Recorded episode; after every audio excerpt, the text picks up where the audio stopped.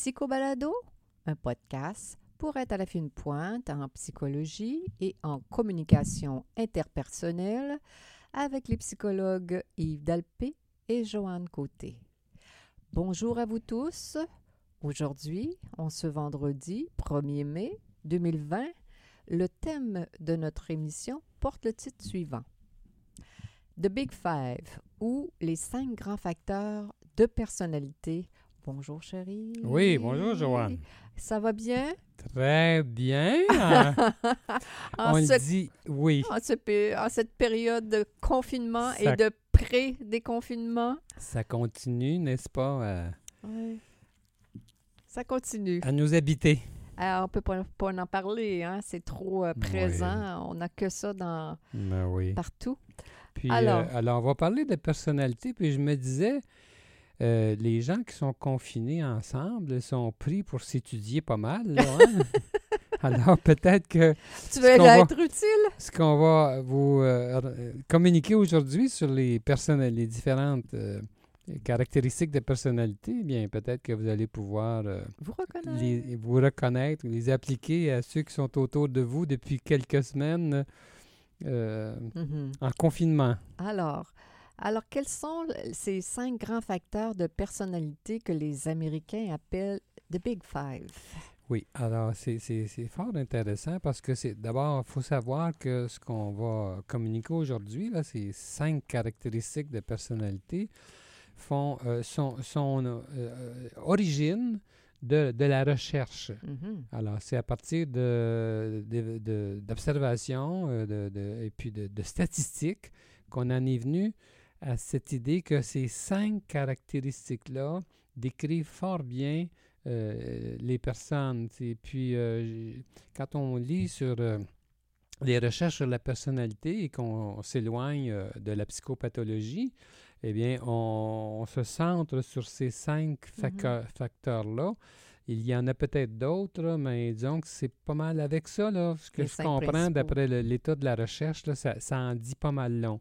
Ce qu'il faut savoir aussi, c'est que chaque individu est évalué en fonction de chacun de ces cinq euh, caractéristiques-là. Mm-hmm. Euh, puis, euh, pour chacune, on recommence. Alors, on, va parler, mettons, de l'ouverture à l'expérience, puis de mm-hmm. névrosisme. Mais pour chacun, il n'y a pas de lien entre chacun des, des, cinq. L'individu qu'on évalue, on l'évalue à partir de chacune des caractéristiques en, qui, qui, est valable en soi. Alors, c'est toujours, euh, c'est toujours un continuum du plus fort au plus faible, ou euh, qui peut aller à son contraire. C'est vraiment ça. Là.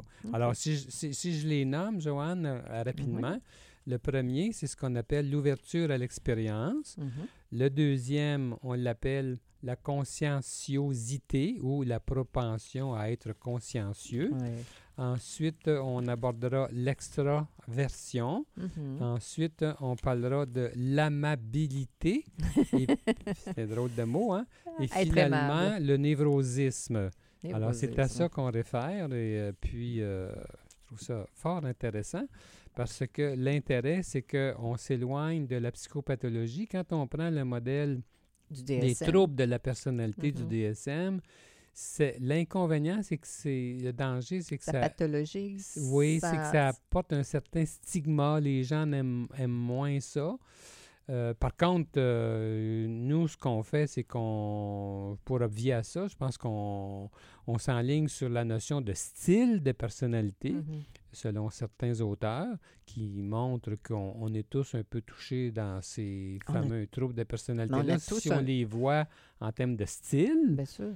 Mais quand même, quand on parle de ces caractéristiques-là dont on va parler aujourd'hui, on s'éloigne de la pathologie et ça a son intérêt. Ça a son intérêt pour ne pas enfermer les gens dans des, des pathologies. Puis on, on les stigmatise, Hmm. puis on, euh, tout le monde Oui. est fou, autrement dit. Non, Euh, ben là, tu hein? vas un peu fort, ma Joanne.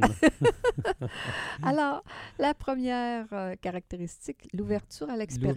L'ouverture à l'expérience. Alors donc, Qu'est-ce que c'est? à un, à un pôle, on a des gens qui sont très ouverts à l'expérience, puis à- à- à l'autre- de l'autre côté, on a des gens qui sont très peu ouverts à l'expérience. Alors, qu'est-ce que qu'est-ce qu'on veut? À quoi on réfère quand on parle de ça, de cette caractéristique-là? Alors, ce sont des personnes qui obtiennent un résultat élevé, se distinguent par leur caractère non conventionnel. Ce sont des gens créatifs, intellectuels, curieux et par leur imagination débordante, des créateurs. Elles aiment entendre des opinions nouvelles et inhabituelles. Les personnes obtenant un résultat faible sont conventionnelles, traditionnelles et n'apprécient les choses étrangères et qu'elles connaissent mal.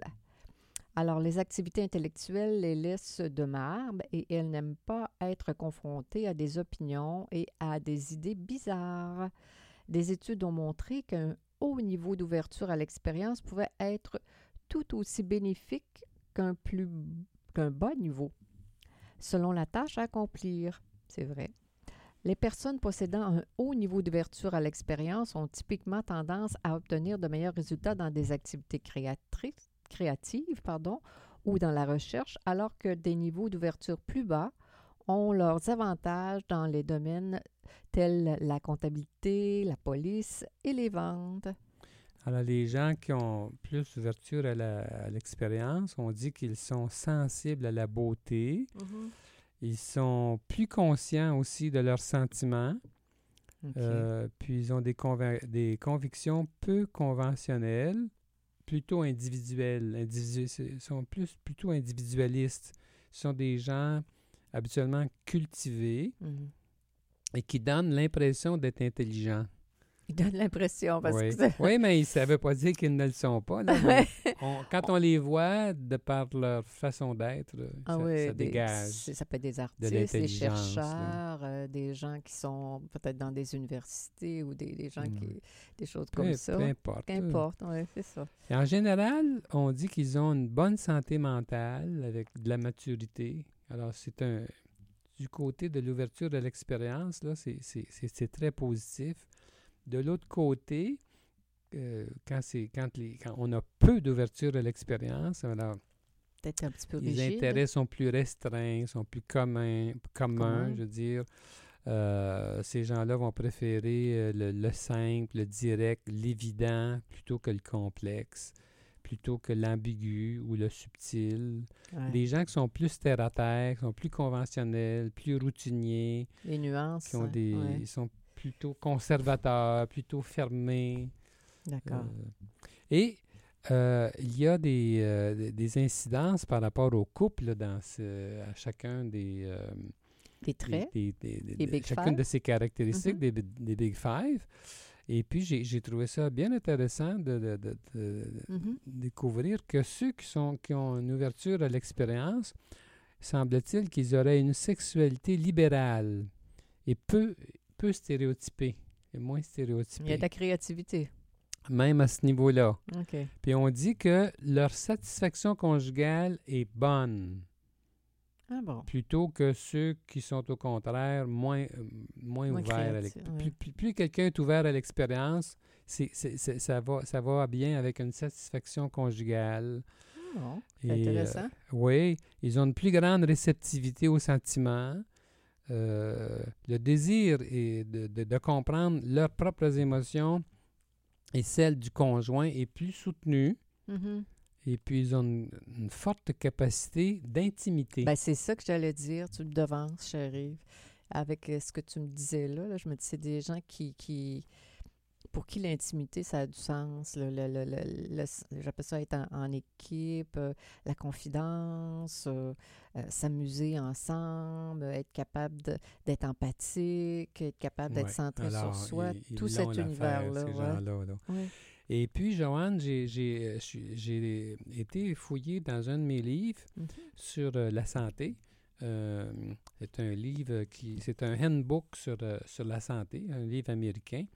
Qui fait justement des liens avec euh, les, ces big, les Big Five. Oh, c'est intéressant. Et puis, alors j'ai été, fouiller ça, j'ai fouillé ça avec Travaillé fort cette semaine, ce, Ouais. ce monsieur. fouiller ça avec beaucoup d'intérêt.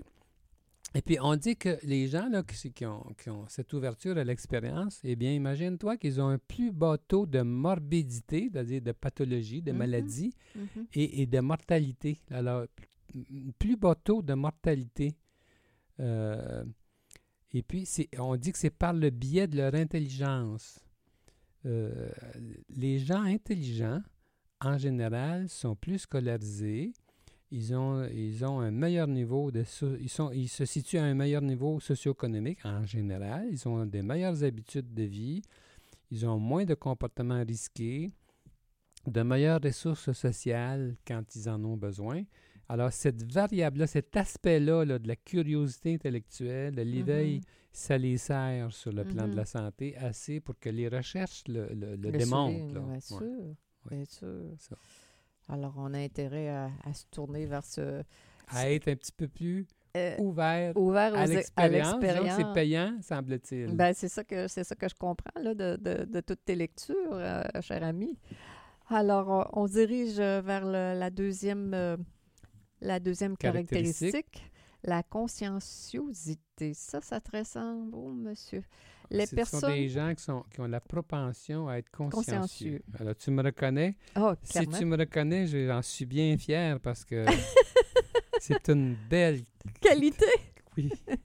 Alors, euh, les personnes qui obtiennent un résultat élevé sont bien organisées, travailleuses, disciplinées, efficaces, consciencieuses, ordonnées dans leur rapport aux choses et au temps. Ça, c'est en plein mon mari.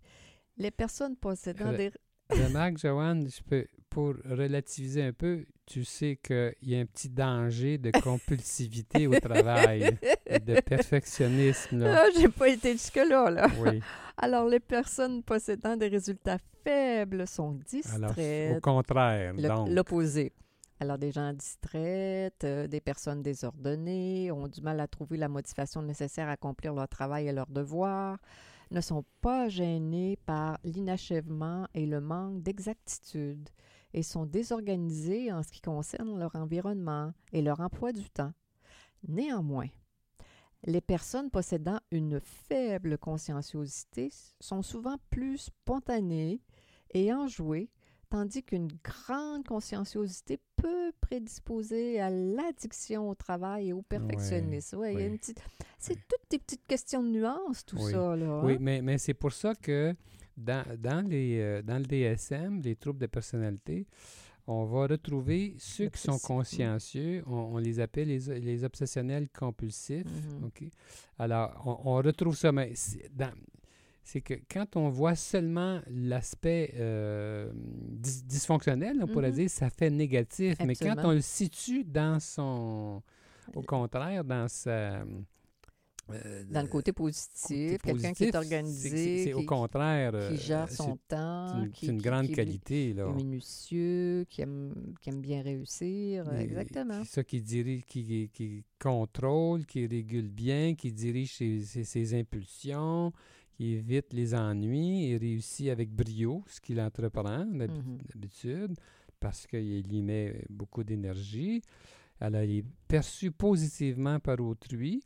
On le voit, lui aussi, on le voit comme intelligent, fiable. Mm. Il peut être, c'est ça, compulsif et bourreau de travail. C'est le, le- le- petit danger qui C'est le petit guette, danger là. qui guette ces personnes-là. Euh, hein, Oui. quand c'est trop, là. Quand- Même on dit qu'à l'extrême, là, si, Ouais. si quelqu'un est vraiment trop, puis ça arrive trop souvent, on le voit même comme terne et ennuyeux. Oui, c'est vrai. parce que la personne tombe vrai. trop dans... trop dans ses obligations, les devoirs, les engagements, ça, parce qu'il y a toujours du travail à faire dans la vie. Oui. Et quand on est, euh, comment dire, euh, engagé dans ce pôle-là, ça a des avantages, Oui. mais trop, trop de chocolat, ça donne mal au cœur. Oui. Alors, du côté, quelqu'un qui n'est pas assez consciencieux, ben là, on retrouve des impulsifs, des gens qui peuvent être vus comme plus haut en couleur, des bouts en train, mais euh, peuvent manquer d'ambition, ne pas être assez fiables, Ouais. euh, ne pas respecter les limites euh, des Ouais. autres. Euh, peuvent être négligents, insouciants, indisciplinés. Ils peuvent même avoir euh, de l'impulsivité rebelle et puis euh, ne pas chercher assez à, assez à faire bonne impression. On dit que quand ils étaient enfants, ceux qui sont de ce côté-là négatif, qui manquent de conscience, là, euh, ils avaient un faible contrôle de leurs inhibitions, puis ils pouvaient avoir des problèmes euh, d'attention. Ah bon.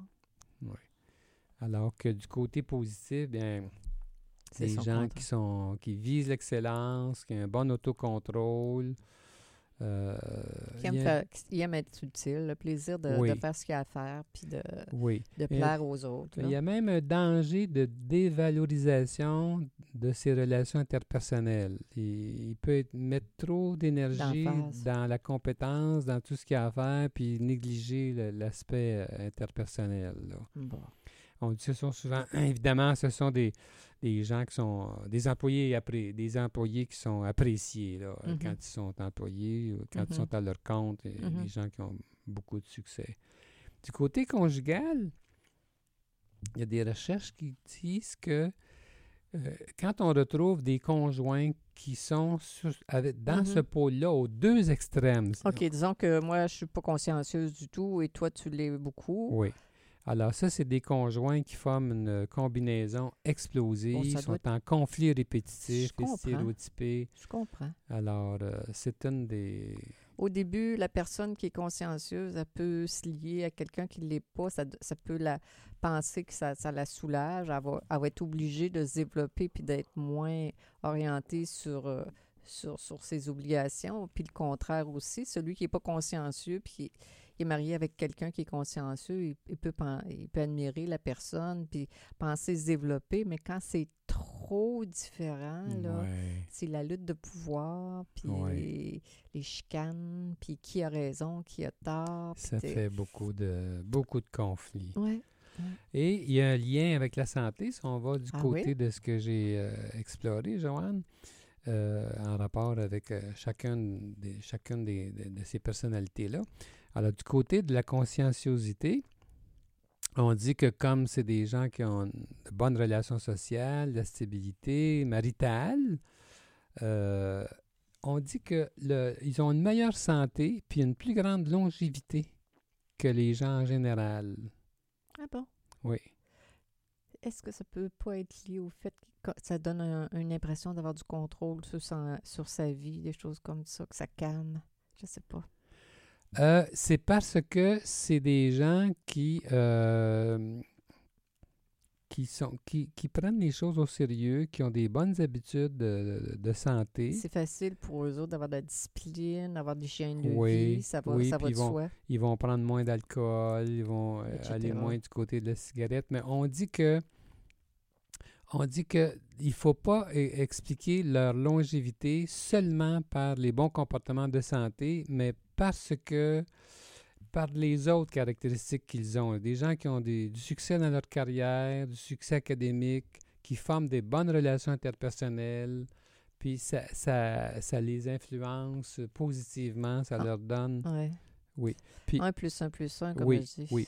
Puis il y y y a plusieurs recherches là, au sujet de la longévité. Là, il y a plusieurs recherches qui, qui, qui ont été faites là-dessus, dont une que j'ai trouvée intéressante parce que euh, ça date de 1921 ou 1922. Ils ont suivi les Voyons autres, donc. ils ont suivi pendant 70 ans. Oh là là. Et puis, ils, ils ont vu que le risque de mortalité pour les gens qui étaient consciencieux, le risque de mortalité était plus bas toute leur vie pendant 70 ans, à chaque étape.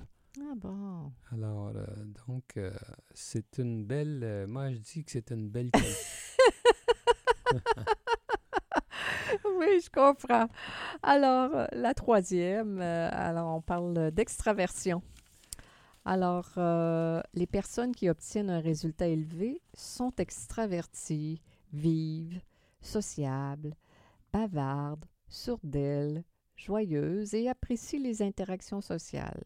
Les personnes obtenant un résultat faible sont ce qu'on réservées. appelle les introvertis, Oui. évidemment. Absolument, les gens timides. Les personnes, alors je dirais un résultat faible, sont réservées, calmes, effacées et moins dépendante de la vie sociale. Dans le système des Big Five, l'extraversion est définie comme une activité tournée vers l'extérieur et ne devrait pas être vue comme un comportement pro-social. L'extraversion ne décrit pas, par exemple, à quel point une personne se soucie sincèrement des autres. Oh, oh. Elle prend seulement en compte le niveau général d'activité tournée vers l'extérieur. Les personnes introverties ne sont pas asociales, mais ont simplement moins besoin de stimulation et préfèrent passer plus de temps seules. C'est des gens qui sont moins exubérants, que leur énergie est moins élevée que la moyenne. Ils font moins d'activités. Les personnes On- introverties. Oui, oui. oui, oui, bien sûr. On peut les voir, ces gens-là, comme froids, indifférents, distants, passifs, monotones, vaguement déprimés. Euh, oui, il y a ça aussi. Tandis que du côté des gens extrovertis, ben, c'est des gens qui aiment euh, être entourés de personnes, qui sont pleins d'énergie, qui ressentent souvent des émotions positives, Mhm, qui sont tournés vers l'action, euh, enthousiastes, euh, qui aiment avoir des projets excitants. mhm. Et puis, on- en groupe, ben, ils aiment attirer l'attention. On dit de son, son- résumé, là, on dit que ce sont des gens chaleureux, grégaires, énergiques, sociables, mais aussi qui peuvent rechercher des émotions fortes. Des gens qui s'affirment, qui sont portés sur la dominance. Ah oui? Oui. Pas comme M. Trump. Parle pas de ce monsieur. Non, je sais que je vais activer un bouton. Oui. Du côté conjugal, euh, Oui. savais-tu, Joanne, que les gens qui sont extravertis ont une, ont une satisfaction conjugale élevée? Bien sûr, c'est du monde qui, qui se sentent bien en groupe. Alors, du moment que tu es deux, tu es un, un groupe, il est petit, mais, mais il est là. Alors, c'est, ça leur donne de l'énergie. Ça, moi, je me retrouve dans ce groupe-là, chérie. Ah bon, c'est Ouais. bien. Oui, oui. Du côté de la santé, Oui. les résultats sont contradictoires. Ah bon? Oui. À un niveau modéré d'extroversion, Mhm. ça pourrait aller, la, la Mhm. santé y est, mais on dit que Mhm. quand la personne est à de, de très haut niveau Ouais. d'extroversion, là, il y a du danger pour la santé parce que Elle se défonce. hein. ces gens-là sont susceptibles de s'engager dans des comportements risqués de Ouais. la santé, y compris, mettons, l'alcool, le tabac, Ouais, des ça, choses comme moins- ça. c'est C'est moins c'est le danger, là. il- il- Trop, trop de stimulation sociale, euh, les cocktails, tout le temps noyé dans le monde, euh, Hmm, trop de stimul... Trop, trop, ça le dit. Ouais. Hein? Un peu d'extraversion, c'est agréable, mais euh, trop euh, avoir besoin de, de- d'émotions trop fortes, on, on risque de se brûler, Ouais. on risque de ouais. faire du mal à notre santé. Ouais. Alors, Joanne, je vois le temps filer. Tu vois ça? Sais-tu ce que je te suggère? Ben, C'est que les deux autres, là, Oui? l'amabilité puis le névrosisme, on pourra se réserver ça pour la semaine prochaine. Puis en même temps, on se posera la question, est-ce que ça peut changer? Est-ce que ces caractéristiques-là changent au Est-ce cours qu'on de peut la vie? évoluer? Est-ce qu'on peut évoluer? Et puis, mais il répond pas tout de suite. non, On- je va réfléchis. Tu va- vois que on- mon cerveau est en fera- train de réfléchir. Oui, je, je te vois là. Euh, on, on- on abordera ça la semaine prochaine. Est-ce que la psychothérapie peut faire changer ces caractéristiques-là? Est-ce qu'on change au cours de la vie sur ces cinq pôles-là? Ah, Alors, euh, ah on- bon, c'est intéressant on que tu nous laisses avec cette question-là pour qu'on puisse Oui. réfléchir cette semaine. donc, la semaine prochaine, on parle de l'amabilité, le névrosisme et puis euh, euh, on- on- la- cette question de changement euh, au cours de- d'une vie et puis Oui. les possibilités de changer par de l'intervention thérapeutique. Oui, oui, oui. C'est très Alors, bien. Chers auditeurs, c'était Psycho Balado avec les psychologues Joanne Côté et Yves Dalpé. Nous sommes psychologues cliniciens en pratique privée à Québec. Pour plus d'informations sur qui nous sommes, sur nos livres, sur nos services et nos podcasts, consultez notre site web www.dalpécoté.com. Bonne semaine à tous nos auditeurs et au plaisir. À bientôt.